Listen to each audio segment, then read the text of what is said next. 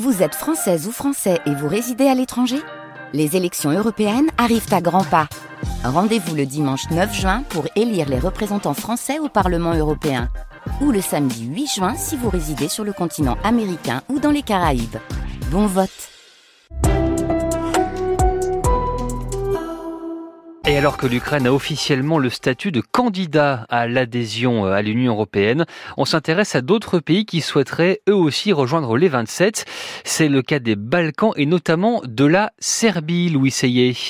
Et oui, la Serbie a déposé sa candidature à l'Union européenne il y a 14 ans et c'est en 2012 qu'elle a été officiellement reconnue candidate.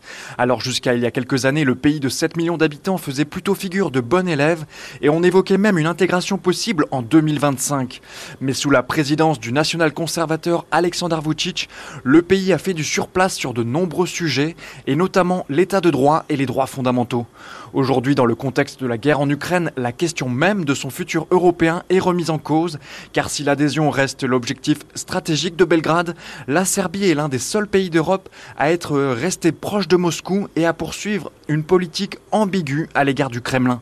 La société serbe est d'ailleurs encore profondément marquée par les bombardements de l'OTAN de 1999 et des récents sondages ont indiqué qu'une majorité de Serbes étaient aujourd'hui opposés à l'intégration à l'UE. Il reste de toute façon un obstacle majeur à une éventuelle adhésion. Le pays doit normaliser ses relations avec le Kosovo, son ancienne province du Sud dont il ne reconnaît toujours pas l'indépendance. Dans le contexte des affrontements meurtriers survenus dans le nord du Kosovo il y a dix jours, la Serbie pourrait même se voir imposer des sanctions par les Européens si son implication est démontrée. Et le Kosovo, justement, Louis, où en est-il par rapport à l'intégration? Alors pour le Kosovo, la perspective européenne est encore bien lointaine. Le pays est le dernier né en Europe puisqu'il a déclaré son indépendance en 2008 à la suite de la guerre qu'il a opposée à la Serbie. Et même s'il a déposé officiellement sa candidature à l'Union européenne l'an dernier, l'indépendance de ce petit territoire de moins de 2 millions d'habitants n'est toujours pas reconnue par cinq pays membres de l'Union comme l'Espagne ou la Grèce. Alors ces dernières années, le pays a fait beaucoup de progrès en matière d'état de droit et de pratiques démocratiques et la jeune société kosovare est très largement pro-européenne. Le 1er janvier prochain, les Kosovars devraient d'ailleurs faire un pas important vers l'Union, puisqu'ils n'auront plus besoin de visa pour se rendre dans l'espace Schengen. Mais pour espérer devenir un jour membre à part de l'Union européenne, Pristina doit d'abord faire reconnaître sa souveraineté par Belgrade. Un objectif qui paraît aujourd'hui presque irréalisable, tant les relations actuelles sont tendues et les positions des deux capitales complètement antagonistes.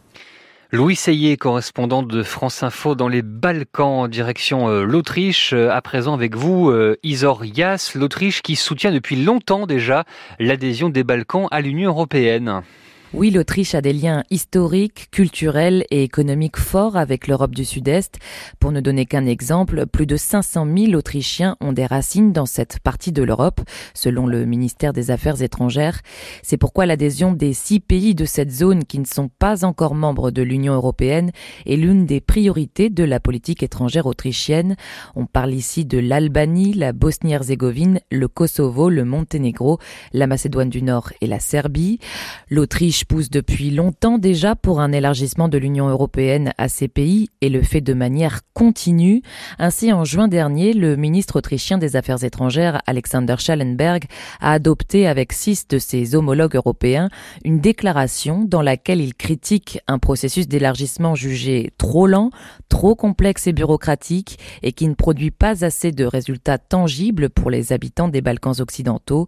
Ce que l'Autriche aimerait et ce qu'elle entend défendre au niveau européen, c'est une intégration progressive de ces pays. Concrètement, il s'agirait de renforcer dès à présent la coopération dans certains domaines, par exemple la coopération douanière pour faciliter davantage les échanges. Et en parallèle, l'Autriche euh, s'oppose à une adhésion rapide de l'Ukraine à l'Union européenne, Isor. En effet, Vienne l'a répété à plusieurs reprises, le pays n'est pas favorable à une procédure accélérée en faveur de l'Ukraine. Pourquoi? Eh bien parce que Vienne estime que cela ne serait pas juste pour les Balkans occidentaux, des pays déjà candidats à une adhésion qui attendent depuis parfois très longtemps. Rappelons que le Monténégro est officiellement candidat depuis 2010, la Serbie depuis 2012, l'Albanie depuis 2014, quant à la Macédoine du Nord c'est depuis 2005, soit près de 20 ans d'attente. Le chancelier autrichien Karl Nehammer a de nouveau rappelé la position de l'Autriche fin septembre de manière ferme en assurant les Balkans occidentaux que Vienne resterait pour eux à l'avenir un partenaire fort et fiable. Isor correspondante de France Info à Vienne en Autriche, et c'était le club des correspondants.